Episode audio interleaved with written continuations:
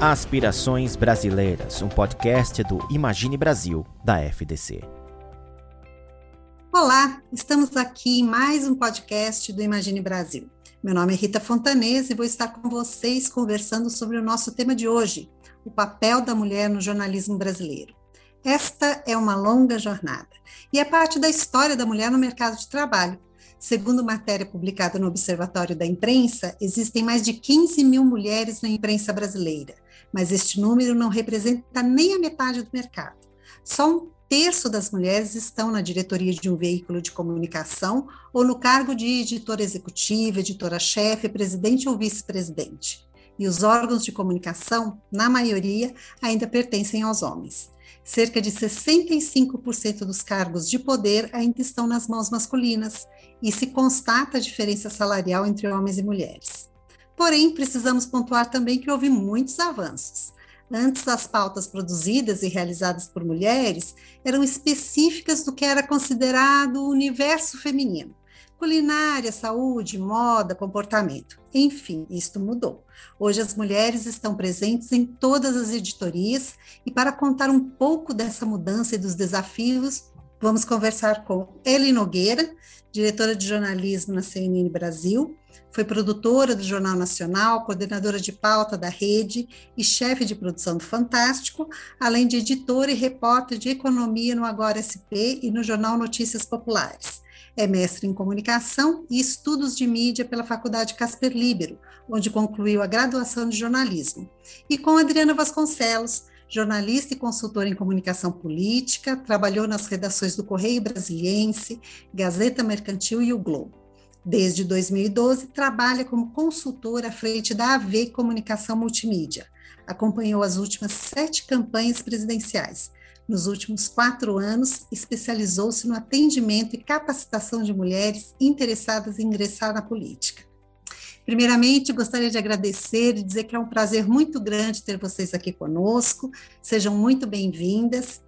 Para começar, eu gostaria de colocar uma questão sobre coberturas que eram realizadas sobre a violência contra a mulher. Era muito comum em matérias jornalísticas se referir às vítimas de feminicídio ou de qualquer tipo de violência, culpando as vítimas e dando maior enfoque nela do que no criminoso relativizando a violência, falando sobre as roupas, sobre as atitudes comportamentais, aumentando a exposição desta pessoa e com isso tirando o foco e a responsabilidade de quem praticou o crime. Vocês sentem que esta abordagem nas reportagens já mudou? Posso começar? Pode, fique à vontade. Primeiro, eu queria agradecer esse convite é recebido pelo Imagine Brasil e, é, e, a Fundação Dom Cabral, é, cumprimentar a todos, é, em especial você, Rita, e a Ellen, que está aqui nos acompanhando, tá? Realmente, é, é, essa questão da violência contra a mulher e o preconceito que a vítima acaba sofrendo no dia a dia é, é uma coisa que reflete, de certa maneira, a cultura machista que domina o mundo desde que o mundo é mundo. Mas, como você mesmo disse, nós temos tido avanços importantes em relação ao tratamento dispensado às mulheres e às vítimas é, na atualidade. Não é à toa que é, é, essa visibilidade que a imprensa hoje dá a esses ataques às mulheres, a violência sofrida pelas mulheres, tem alterado, inclusive, o resultado de julgamentos e a produção tem contribuído para produzir novas leis para corrigir, de certa maneira, erros do judiciário ou tratamentos equivocados na hora de um julgamento é, de vítimas de, de violência física, sexual. É, e eu tenho como um exemplo assim recente, que foi o caso daquela promoter catarinense, a Mariana Ferri, que, que foi é, vítima de um estupro e o caso dela ganhou notoriedade a partir da revelação pela imprensa da forma como ela foi tratada durante as audiências pelo advogado do, do, do réu, pelo promotor de justiça, que também poderia estar, teria o de, dever de defender, e pelo próprio juiz. E, assim, a verdade é que esse caso, o réu acabou inocentado, é, numa um julgamento, assim, tanto quanto questionável, porque o promotor chegou a induzir que a vítima é, não, não teria é, sinalizado de todas as formas para o, o, o, seu agressor de que não estava é, disposta a manter algum tipo de relacionamento sexual com o agressor, e ela foi. É, é, é criou-se até uma, uma jurisprudência nova, um, um, um, que de certa forma seria um estupro culposo, ou seja, quando o réu não tinha, não, não, não soube perceber que a vítima não estava em condições de dizer sim ou não a, a, a aquele ato sexual. E, ao mesmo tempo é, que ele foi é, absolvido, a mobilização da sociedade a partir da visibilidade que o caso teve através da imprensa, garantiu que uma nova lei fosse aprovada no Congresso Nacional, com a mobilização das bancadas femininas da Câmara e do Senado, no sentido de garantir às vítimas de violência que elas não passem novamente pelas circunstâncias que essa vítima, que a Mariana Ferres sofreu durante um julgamento em que o advogado do réu é, começou a questionar a conduta dela, as fotos que ela havia colocado no, nas redes sociais, como é, que se fosse um aval para que ela fosse agredida ou violentada pelo, pelo réu. Então, assim, é, de fato, a imprensa, por um bom tempo, ela reproduz um pouco dessa cultura machista que a gente vê na sociedade, mas temos tido, sim, avanços, graças também à presença feminina dentro das redações, porque muitas dessas reportagens que vêm a público são produzidas por mulheres com um olhar mais atento, com uma sensibilidade maior, para expor esse tipo de agressão que antes era velada e hoje é, é, reconhecida publicamente como uma agressão, como um comportamento que não é, é, é mais aceitável na nossa sociedade. Ellen, qual a sua opinião? Olha, eu endosso o que a Adriana falou. Primeiro, também queria agradecer muito pelo convite da Fundação Dom Cabral. É uma honra para mim poder falar sobre esse tema aqui. Acho um tema importantíssimo, o quanto nós mulheres estamos e temos que ocupar mais os cargos de gerência e de gestão das grandes empresas, principalmente na área do jornalismo. Falando sobre como a mídia trata os casos de uh, repercussão e todos os casos de feminicídio, de violência contra a mulher, eu queria que a gente pensasse um pouco, fizesse um paralelo entre, e, e, aqui nós lembramos, até pela nossa idade, e quem, quem está no ouvindo, não lembro, vai agora lembrar por conta da série que está na HBO Max sobre o caso Daniela Pérez. Todos aqui lembram que quando essa menina foi encontrada morta, quanto todos ficaram assustados, mas muitas pessoas culparam o fato de uma possibilidade dessa menina ter se envolvido com um assassino e algo que nunca se provou e que pode ser e deve ser mentira. Naquela época, era muito diferente a forma como a mídia tratava esse tipo de caso. É, já estava notório na cabeça das pessoas que algo havia errado para o homem ter chegado naquela situação. Infelizmente, com a Lei Maria da Penha, esse caso ocorreu em 1992, né? Olha que loucura. Com a Lei Maria da Penha, em 2006, a gente já teve uma evolução muito grande e a gente já tinha uma outra cabeça. Acho que a maior vitória que nós mulheres podemos ter é a Lei Maria da Penha. Posso dizer de forma pessoal, posso dizer de forma como eu já entrevistei muitas vítimas uh, de violência doméstica. Nós fizemos no JN, eu me lembro de vários casos que nós cobrimos lá, E no começo era difícil a gente, no começo que eu digo, há uns 10 anos, há uns 12 anos, havia uma maior dificuldade da gente falar sobre esse tema. Porque ainda existia uma cultura muito pequena, mas que estava lá de que é uma coisa, deve ter algo lá, calma, vamos, vamos apurar melhor eu acho que a Lei Maria da Penha, aos poucos, né? Isso foi, não foi do nada quando ela começou, foi aos poucos que começou a mostrar que aquilo não existe o feminicídio. Depois, mais para frente, quando houve o feminicídio como crime, é, a mulher não é culpada, gente. Não existe isso. É, eu lembro que era muito difícil a gente entrevistar vítimas de violência doméstica. É, eu me lembro de um caso muito difícil que eu fiz de uma mulher em que o cara ficou tão maluco que ele arrancou o nariz dela com uma mordida. É, e a gente tinha uma coisa: será que a gente coloca a imagem dessa mulher no ar? Naquela época, isso aí faz também por uns 10 anos, por aí, um pouco menos. A gente colocou. Porque as pessoas têm que ver o quanto a mulher tem a vida estragada por algo que não é culpa dela.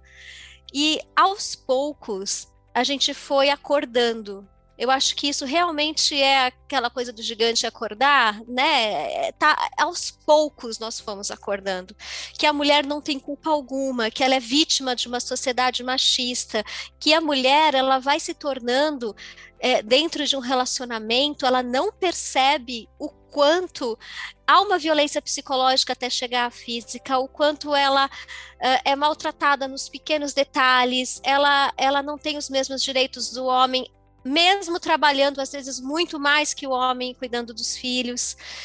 E eu acho que a imprensa foi acordando com a mulher acordando, com as leis chegando e com essa sensação de impunidade que tinha aos poucos e diminuindo, porque ela não acabou. Com certeza não acabou. Vocês lembram de um caso recente de uma mulher no Rio de Janeiro que foi espancada pelo namorado. E o JN mostrou, nós aqui também, todos nós mostramos essa imagem. A sociedade tem que saber o que é feito e tem que punir esses agressores. É, não é um caso mais de violência doméstica, é um caso de violência da sociedade. Essas pessoas têm que ser punidas. Então, é, eu acho que ainda é um processo. É, concordo plenamente com o que vocês falaram, que o fato da presença feminina nas redações ter aumentado, é, isso ajudou muito para que a mídia é, desse mais esses casos, e quanto mais esses casos são divulgados, mais mulheres acordam. Eu posso ter certeza vocês podem ter certeza disso. Nosso papel é fundamental. Quanto mais a gente fala, a gente mostra o Ministério Público. Gente, né, o caso do Roger Abdelmaci, quanto mais a gente fala, mais as mulheres têm coragem. O caso do João de Deus, quem teria coragem antes de falar? Quem teria coragem antes de falar do Roger Abdelmaci? Qual o papel da mídia nisso? Olha, gente, o papel da mídia foi fundamental. Nós demos voz então é isso, a gente tem que continuar dando mais voz. Nosso papel é muito importante. Acho que é isso. Dando continuidade um pouco a esse assunto, né, a gente percebe então que há um, um espaço maior para essas novas perspectivas de pautas que podem ser levantadas pelas vivências femininas e dilemas, né, do, do próprio gênero, como por exemplo a abordagem da jornada dupla, né, da mulher, é, no momento de isolamento social durante a pandemia, isso foi muito abordado pela imprensa, matérias chamando atenção para a violência doméstica contra as mulheres nesse período. Eu acho assim que, que a imprensa teve um olhar, é, tudo aquilo que estava acontecendo com a pandemia, naquele auge da pandemia, a imprensa conseguiu ter um recorte com um olhar, com esse, dando esse olhar feminino para os problemas que as mulheres estavam enfrentando naquele momento, é, que geralmente é, teria sido engolido em outra época, né? Por, por, uma questão maior que seria uma, a pandemia geral. O que, que vocês acham que ajudou nessa cobertura com esse olhar? Olha, eu acho que a pandemia deu visibilidade à importância do papel feminino na sociedade. A começar que 70% dos profissionais da área de saúde são mulheres tá? Elas estavam na linha de frente do combate à pandemia, tanto dentro dos hospitais quanto dentro de casa, porque as mulheres sempre tiveram múltiplas jornadas, mesmo trabalhando fora de casa. Então, além de trabalhar fora de casa, ela teve que trabalhar em casa, cuidar dos filhos que estavam tendo aula em casa ou sem aula e cuidando dos próprios doentes dentro de casa. Assim, eu tive essa situação. Meus pais pegaram Covid juntos com meu sobrinho, eu trabalhando, fazendo a campanha da, da Simone Tebet, a presidência do Senado, tá? Com os meus, do, meus dois pais com Covid, o meu sobrinho com Covid, e tendo que administrar isso tudo sozinha, porque com a Covid solta, ninguém queria se expor. Então, sobrou para quem? Para quem tem coragem de verdade de estar tá ali na linha de frente. E eu acho assim que o desempenho das mulheres também, em outros cargos, também ganharam notoriedade é, ao longo da pandemia. Por exemplo, não dá para esquecer que o, o, o, DNA lá do vírus foi descoberto, foi definido em 20, em poucos dias por duas cientistas brasileiras, duas mulheres. É, se você pegar a forma como as lideranças femininas lidaram com a crise, como chefes de Estado, chefes de governo, também deu notoriedade a esse papel importante e a competência delas como gestoras. É o caso da Jacinda Ardern, a primeira-ministra da Nova Zelândia. Você também teve um, um papel muito importante da chanceler alemã Angela Merkel. Ou seja, a pandemia, um, um, uma crise sanitária que pegou a todos nós de surpresa, que vitimou mais de 600 mil brasileiros, também, de certa forma, jogou luz sobre a, competen a competência das mulheres na gestão de várias coisas, de vários setores da sociedade. E isso daí é uma conquista nossa, no nosso dia a dia, que passa despercebido, mas que, de repente, uma crise mostra. É, é, a, uma das características das lideranças femininas é justamente essa, de ter uma maior empatia pelo, pelas pessoas pessoas e ter mais jogo de cintura e mais é, é, é, para lidar com as situações de crise, ou seja, uma característica da liderança feminina. E, e, e de certa forma, isso acabou vindo à tona num momento trágico para o país e para o mundo, mas que a gente, felizmente, pode hoje comemorar que nós estamos sim conquistando o nosso espaço de direito dentro da sociedade brasileira. É, eu concordo também com a Adriana. É, eu acho que a pandemia ela escancarou tudo, Rita. Escancarou. Você mudou a forma de fazer jornalismo, Agora a gente consegue fazer todas as nossas entrevistas por Skype, e aí o filho passa lá atrás, o cachorro, o gato. Ela escancarou a nossa vida para todo mundo. E escancarou para o bem e escancarou para o mal. Aquele casal que ficava o dia inteiro fora teve que ficar junto. Os problemas dos filhos que ficavam na escola o dia todo estavam lá à tona, vieram à tona para os pais resolverem a gente teve muita tristeza, a gente teve de tudo, né, na pandemia. E teve esse lado muito ruim da violência doméstica. É, não só com as crianças, com as, com as mulheres, e sim com as crianças também, né? A gente viu o número de denúncias aumentar muito. É, e isso foi realmente uma das pautas aqui na CNN e em outros veículos de comunicação, o aumento do número de denúncias é, de violência doméstica. Uh, nós falamos muito com juízes, com promotores, e assim, era muito difícil de resolver, porque as pessoas não tinham para onde ir, né? E como que você vai ajudar se nem você pode sair de casa? As mulheres ficaram e as crianças ficaram muito vulneráveis nessa situação. É, ao mesmo tempo, você vê um, uma outra vertente, né? Que algumas mulheres tiveram que se libertar de muita coisa que estava lá e que ficou insustentável. Por isso que eu falo que a pandemia escancarou muita coisa. é, se libertar de um cara que te batia e que você não falava, mas que com a convivência ao todo tempo, sendo que ele não vai nem sair de casa para trabalhar, fique sustentável. É, infelizmente, o número de feminicídios aumentou, porque algumas não conseguiram denunciar ou não puderam, né?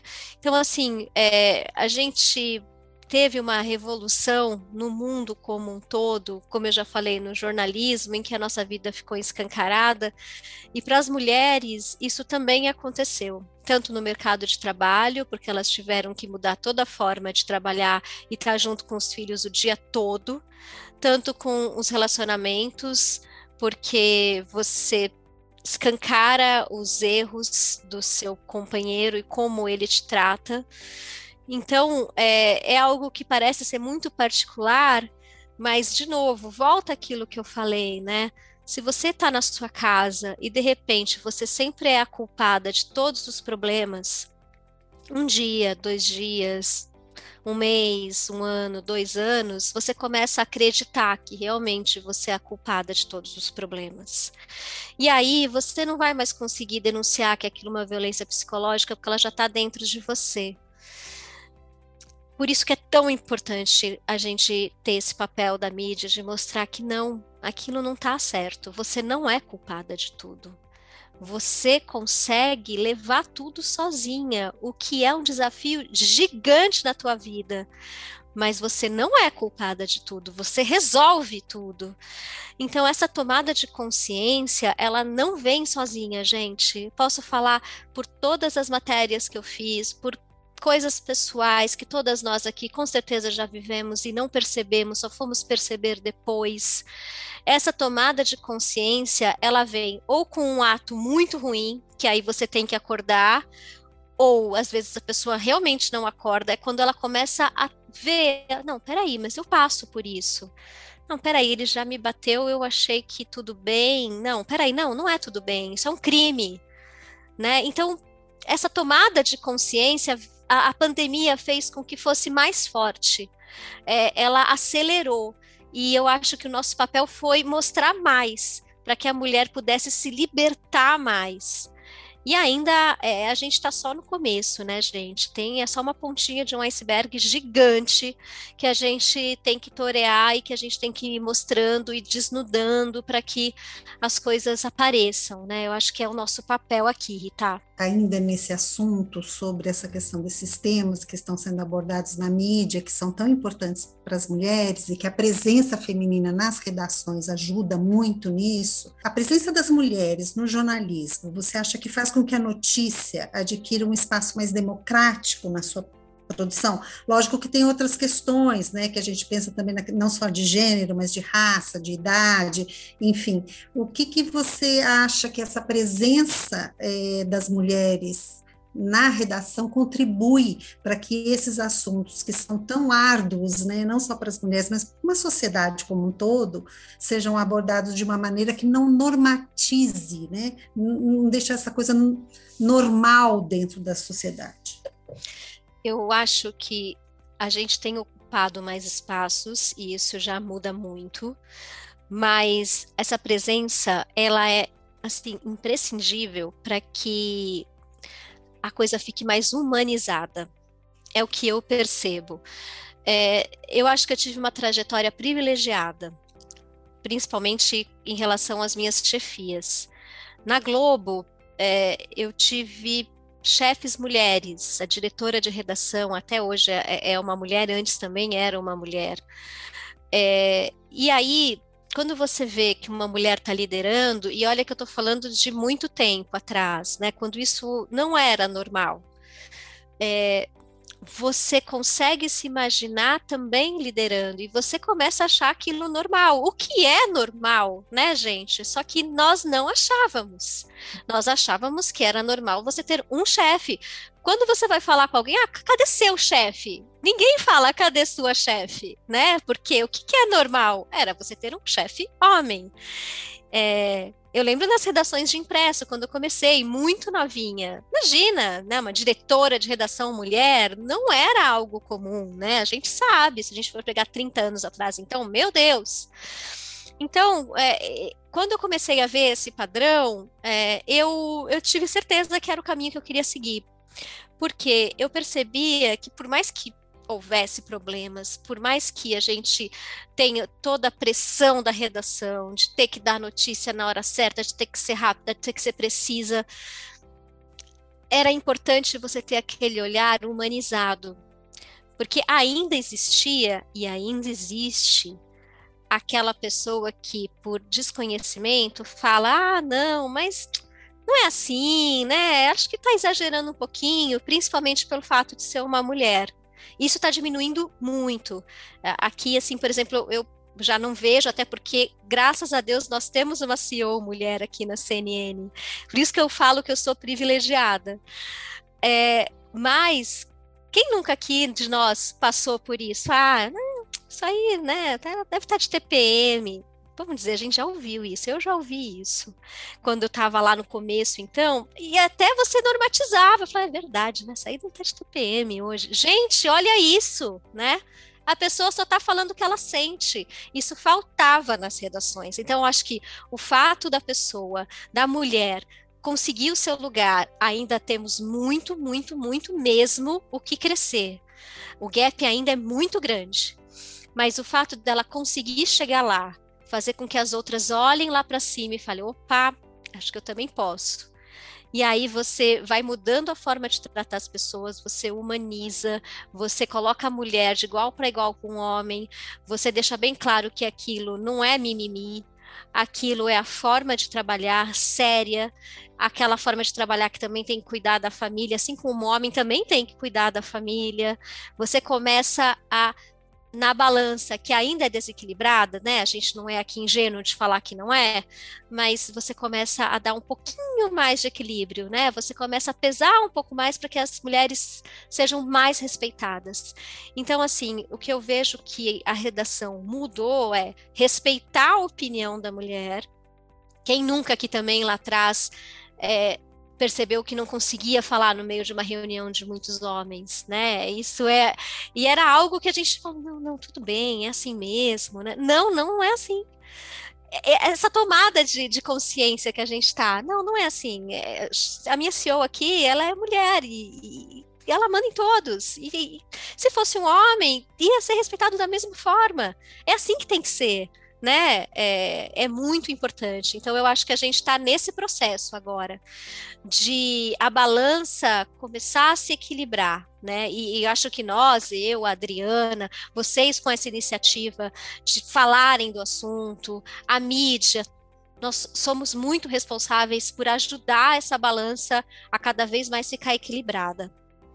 Adriana, a gente uh, apurou aqui, tem um estudo da FENAGE de 2012 que mostra exatamente isso, que as mulheres são a maioria né, nas redações, mas quando cargos e salários, né, ainda existe um, uma diferença. E o estudo apontou também que as mulheres tendem a deixar o jornalismo com mais idade por conta dessa falta de valorização de crescimento profissional. As chances, as oportunidades para as mulheres dentro do, jornalis, do jornalismo, você acha que ainda são menores do que as apontadas para os homens?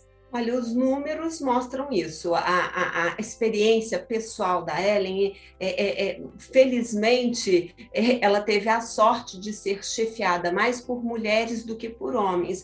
Mas os números, eles não mentem. Se as mulheres ocupam ainda cargo, é, é, um número menor de chefias, isso daí também é um fator que pesa na hora da, de, de você dar essa igualdade as, as mulheres profissionais. Na verdade, a mulher, desde que ela nasce, ela tem que lutar pelo seu espaço. É, eu lembro assim, eu sou a filha mais velha, única mulher de três irmãos. Eu tive que começar a brigar pelo meu espaço dentro de casa. Meu pai é extremamente machista, para eu sair, eu tinha que levar um um homem. Um homem, assim, mesmo que fosse um primo da mesma idade, mas ele era homem, então, para eu ir para uma festinha, eu tinha que levar um homem junto. Eu ficava revoltada. Assim, a minha, o meu protesto primeiro foi assim: eu não apresentava, eu chegava com ele nas festinhas, não apresentava ele a ninguém, coitado. Ele não tinha nada a ver, ele estava cumprindo uma obrigação lá, um, papel que tinha sido designado pelo meu pai, mas era minha forma de protestar. E isso daí a gente é, viveu, eu vivi a minha vida toda. No mundo profissional, há 34 anos atrás, quando eu comecei, eu fui, eu posso dizer que eu senti na pele essa discriminação por ser mulher, por ser jovem, por querer se vestir bem, por alguém achar que você é bonitinha. Então, é, você, se por um lado abre portas, por outro, você também é discriminada. E na época eu era discriminada, inclusive, por outras mulheres, entendeu? Que questionavam a forma como eu trabalhava, se eu realmente tinha conseguido aquela informação, por quais meios. Isso daí me fez, em vários momentos, ficar chateada é, chorar, mas assim, eu sobrevivi e eu sofri assédios, assédios tanto dentro de redação quanto fora, na cobertura na hora de você abordar, porque o jornalismo é uma, uma profissão que você aborda as pessoas. Então, é uma mulher abordando, às vezes, um homem que se sente à vontade, porque ele está sendo abordado por uma mulher, de passar uma cantada nela, independente do, do contexto que esteja acontecendo, o que é uma coisa, assim, grave. Eu acabei não, não ao longo dessa minha trajetória, eu não cheguei a entrar com processo contra ninguém, mas, assim, eu sobrevivi graças a Deus, sem ter que ceder a ninguém. Mas é um fato, sim, as mulheres ganham menos, em média 30% menos do que os homens que ocupam as mesmas funções. Essa é uma reflexão que toda a sociedade tem que fazer. É, um estudo do FMI, da OIT, indica que as empresas com mais mulheres em cargos de comando, elas têm um lucro maior de 5 a 20%. É uma questão matemática. E eu acho que o, esse, essa questão matemática vai ajudar também, de certa forma, a gente a ampliar é, o, nosso, é, a, a, o nosso papel em cargos de comando. Hoje nós somos minoria dentro da política, por exemplo. É, eu trabalho diretamente com lideranças femininas que estão ingressando na vida pública, mas mesmo como minorias, elas já têm uma capacidade maior de articulação às vezes do que os próprios homens, porque sendo minoria, se elas não se articularem entre si, muitas das pautas que elas defendem, elas não conseguem aprovar. E elas conseguem, apesar das diferenças diferenças partidárias, ideológicas, elas conseguem é, se unir naquilo que elas têm em comum, ou seja, pautas que sejam relevantes para o seu dia a dia, para o dia a dia não só de mulheres, como dos seus filhos, da sua situação de vida. E isso é muito importante. É uma tomada de consciência da própria sociedade de que a mulher precisa ter voz, precisa ser respeitada e precisa sim ocupar o seu lugar na sociedade, porque esse esse papel desempenhado pela mulher é muito importante e a gente viu agora nessa pandemia o quanto as mulheres foram importantes no combate a essa pandemia, como elas estiveram na linha de frente é, nesse momento tão dramático da vida do planeta. Eu, eu, percebo ainda também, eu, eu posso ter equivocado e vocês me corrijam, por favor, é, que dentro do jornalismo ainda tem algumas, uh, uh, alguns lugares que a gente ainda não conseguiu ocupar, por exemplo, a questão de, de, da fotografia, né, as fotógrafas, ainda existe assim muito mais homens fotógrafos, cinegrafistas, existem mais homens cinegrafistas, é, eu acho assim que no esporte, a editoria de esporte, principalmente do futebol, que era uma editoria muito masculina, a gente já teve grandes ganhos, né? Hoje a gente tem narradoras, comentaristas, sempre tem uma mulher ali nos programas e no noticiário de esporte, mas eu queria ver como que vocês ainda enxergam essas, essas, esses lugares que a gente ainda não conseguiu ocupar. É uma questão de capacitação, é uma questão de oportunidade, como que vocês veem isso?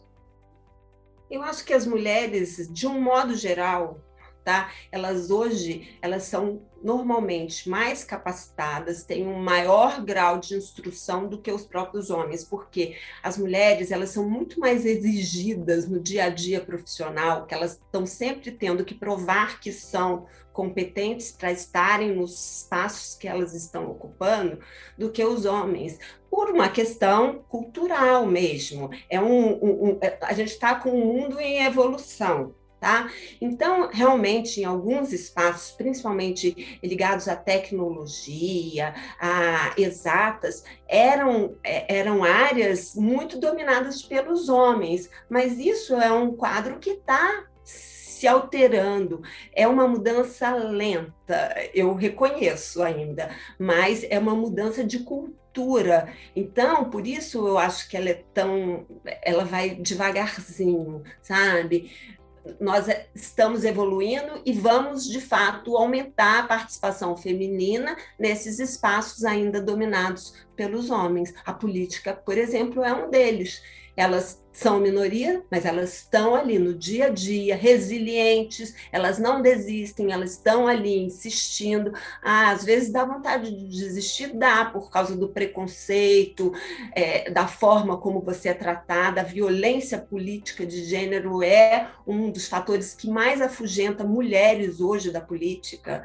Se você pegar é, a forma como elas são, os ataques a, a autoridades femininas sempre tem um, uma conotação, cunho de gênero, elas são tratadas por palavrões, sabe? Muito mais do que os homens. É, você teve na, na história brasileira uma única mulher como presidente da República, e o fato dela ter sofrido um impeachment, ela é considerado um exemplo negativo para as mulheres que estão na política, tá vendo? Não dá certo. Agora, e os outros homens que estiveram no cargo? Quantos outros não sofreram impeachment ou fizeram pior e não tiveram esse julgamento de gênero? Ah, eles não deram certo porque eles são homens.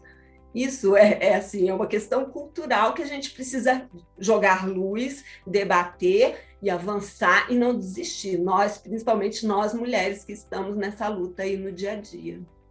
Ela é uma questão de tempo, então, a gente ter mais cinegrafistas mulheres? Olha, é, eu espero que sim. É, são áreas realmente que as mulheres ainda são poucas, mas também eh, a gente está numa mudança tecnológica tão maluca, né? É, aqui eu me lembro pouquíssimo na Globo de ter cinegrafistas mulheres, era assim, eu lembro de uma. Aqui na CNN nós temos também, mas você tem razão, ainda é muito pouco. É, fotógrafo, a mesma coisa, na Folha eu me lembro de duas, mas eu lembro de uma que era até chefe da área durante muito tempo, a Vanessa Soares, que é uma menina incrível. Eu acho que ainda se vê é, essas, essas partes, essas áreas do jornalismo mais voltadas para o masculino. Estranho, né? É estranho mesmo. Eu acho que é uma questão de interesse. É, e eu acho que as mulheres, elas têm que ocupar espaços.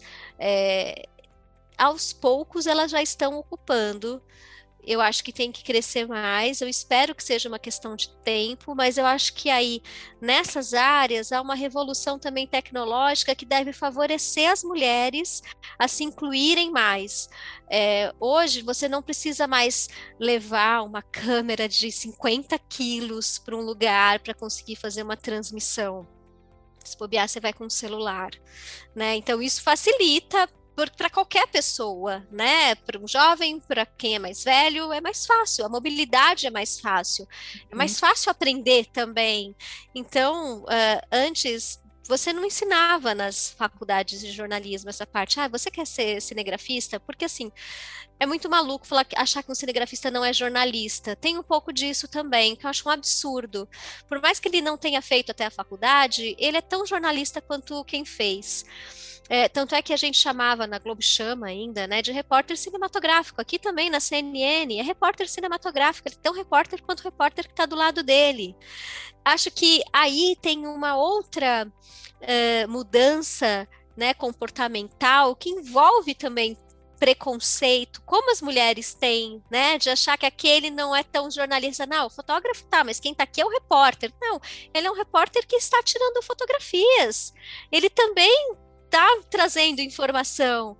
É, e, e, aí eu acho que esse papel está mudando, graças a essa revolução tecnológica, né? Você dá mais acesso é, tem um lado ruim também, porque diminui o número de profissionais nessa área. Essa revolução tecnológica ela vai afunilando e cada vez mais o repórter também é cinegrafista, que também é fotógrafo. Então, é, esse é um outro lado que vale um outro podcast depois.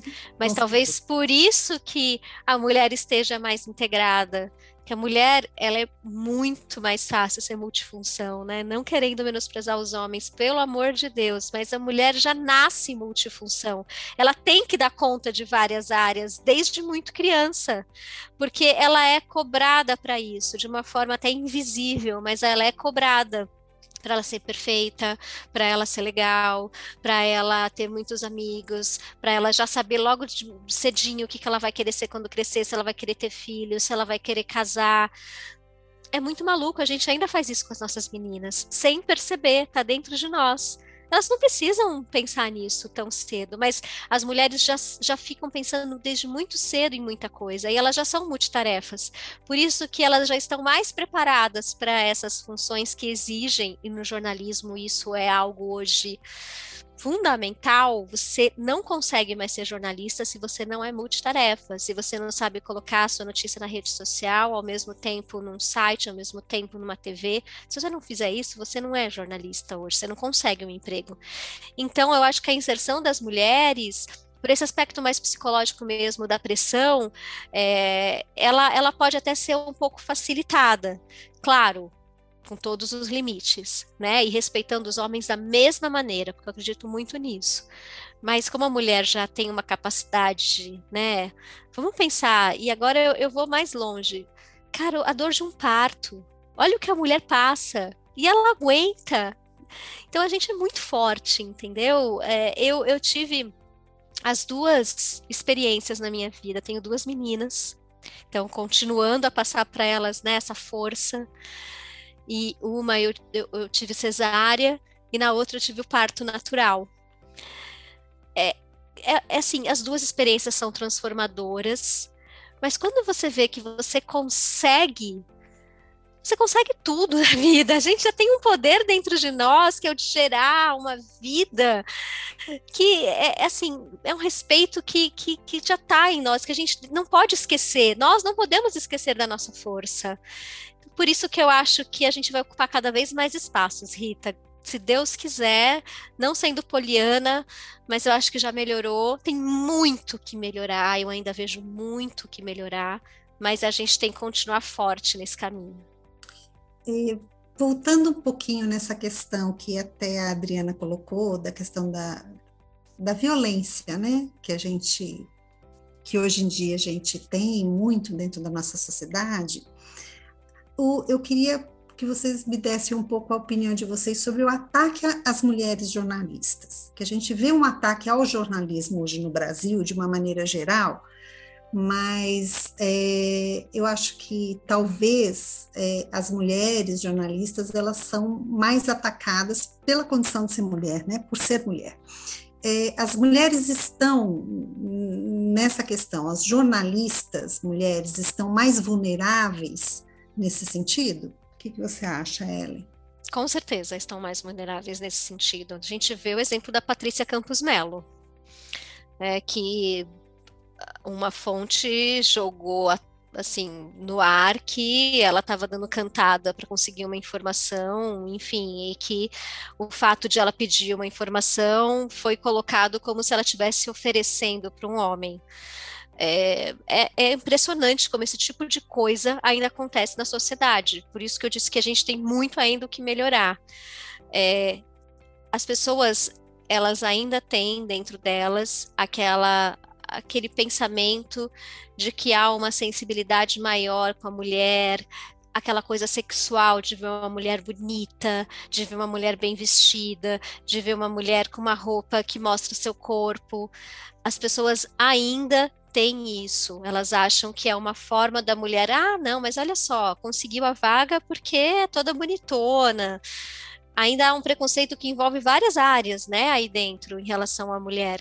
Então, é, e quando ela uh, consegue uma informação relevante, ela é dona da notícia, ela deu o furo, uh, ainda mais nessa polarização impressionante que nós vivemos no Brasil, onde você tem polos que que estão que acham que ainda a mulher é, aqueles bem, né, os piores de todos, que a mulher ainda não, não tem esse papel que ela deveria ter na sociedade, que acha que a mulher ainda pode usar de sua sexualidade para conseguir alguma coisa e etc. É, as pessoas, elas, algumas ainda não dão o valor que aquela mulher conseguiu a reportagem porque ela é uma ótima jornalista e não porque ela é bonita, não porque ela falou com a fonte de uma maneira diferente. Não, ela é uma ótima jornalista e ela fez o seu trabalho de uma forma brilhante, como a Patrícia Campos Melo, como aqui aos montes na CNN, como a Daniela Lima, por exemplo, que é a nossa âncora aqui. Ela é maravilhosa. Ela consegue informações é, muito exclusivas, à frente de muita gente. Mas na rede social, como ela é achocalhada, como ela é, ela é, como batem na imagem dela por ela ser mulher, por ser ela com A. Talvez se fosse um homem fazendo a mesma coisa que ela, ou seria o ele, Será que seria igual? Será que essa sensibilidade ainda existe na cabeça das pessoas? E eu acho que a polarização que nós vivemos no nosso país, infelizmente, essa briga política, ela ainda acaba sendo negativa para isso melhorar, né? É, acho que o caminho é a gente aos poucos tomar consciência de que isso é um problema, é um erro. Volta aquilo que a gente falou no início do podcast, né? É um, um processo muito atrasado, onde a mulher ainda se sente culpada, infelizmente, e que a gente tem que passar tanto o nosso papel como mídia, como para as nossas filhas, que ela não é culpada, que ela é profissional, que ela é boa, que ela é esforçada, igual a, a um homem, né? E, e, e multitarefa. Então, acho que é um processo, Rita. Eu acredito que isso melhore, de novo, não sendo poliana só, mas é muito ruim ver que isso ainda acontece. Você também vê assim, Adriana? Qual a sua opinião? O que, que você pensa desses ataques, principalmente as jornalistas? Eu acho que as mulheres, por estarem em cargos de destaque, elas começaram a incomodar os poderosos de plantão, e, e talvez por isso elas hoje estejam assim, tenham virado alvo preferencial de, de algumas autoridades, porque assim, um levantamento feito pela pela Abrage, Associação Brasileira de Jornalismo Investigativo, no ano passado, ela, ela identificou no ano passado que foram feitos 119 ataques contra mulheres jornalistas, um ataque em média a cada três dias. Tá? 60% desses ataques eles foram motivados por cobertura política. É, os termos mais usados nesses insultos quase sempre têm é, uma referência ao aspecto de gênero são chamados de vagabunda, esquerdista, fofoqueira. 93% dos discursos são estigmatizantes com o objetivo de difamar e desacreditar a jornalista, a profissional. E 95% dos agressores são homens, porque os homens se sentem mais à vontade de atacar, de agredir uma mulher do que agredir um homem. Mas eu prefiro sempre assim, é um processo é, horroroso, é uma coisa condenável, mas eu sempre olho pelo aspecto é, é, positivo, porque assim esses tipo, esses ataques sofridos por essas mulheres hoje eles não é, é, é, são aceitos passivamente pela sociedade. Por mais que você tenha muita gente numa rede social ainda para atacar a Daniela Lima, a Vera Magalhães, a Patrícia e inúmeras outras jornalistas que são alvos preferenciais desses ataques em redes, você, é, de certa forma, você está mostrando que isso não está certo. Tem gente que contesta, que se mobiliza contra e que e, e, é importante que a gente dê visibilidade a isso para que esses agressores se inibam e, e, e, vejam que não adianta você tentar desqualificar uma mulher para tirar o foco, na verdade, do que é de, de fato que ela está falando, uma notícia que é, é, é importante para o telespectador, para o leitor, para o ouvinte, para que ele possa tomar uma decisão, chegar a uma conclusão sem ser manipulado. Hoje, assim que se fala tanto em democracia, em jogo, o papel das mulheres nessa democracia é fundamental, porque enquanto essas mulheres não estiverem sendo respeitadas, essa democracia será capenga. Tá? Não existe uma democracia verdadeira que não respeite mais da metade da população nacional, mais da metade da, dos eleitores brasileiros.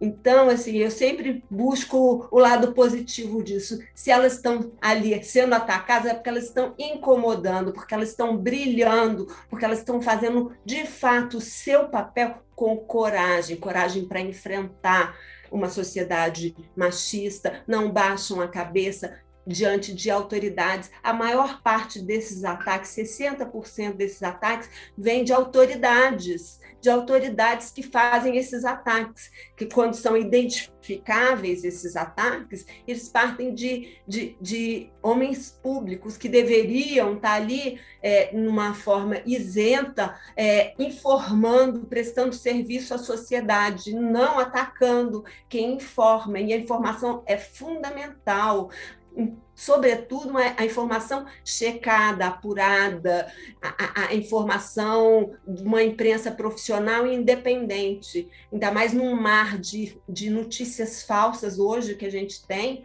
Por exemplo, se a gente pensa que num Twitter uma notícia falsa tem seis vezes mais chance de ser compartilhada do que uma notícia verdadeira, a gente vê o grau de, de de, de, desinformação que o país vive, que o mundo vive, e a importância ainda maior do jornalismo livre, independente, feito também por mulheres, que merecem ser respeitadas e são competentes e chegaram lá por direito, por mérito, não porque são mulheres, mas por mérito. Muito bom, gente. É, assim, agradeço muito a participação de vocês e assim, para finalizar, eu, eu gostaria, assim, brevemente que vocês deixassem um recado é, para vocês. Qual é o, valor, qual a real contribuição da mulher no jornalismo brasileiro?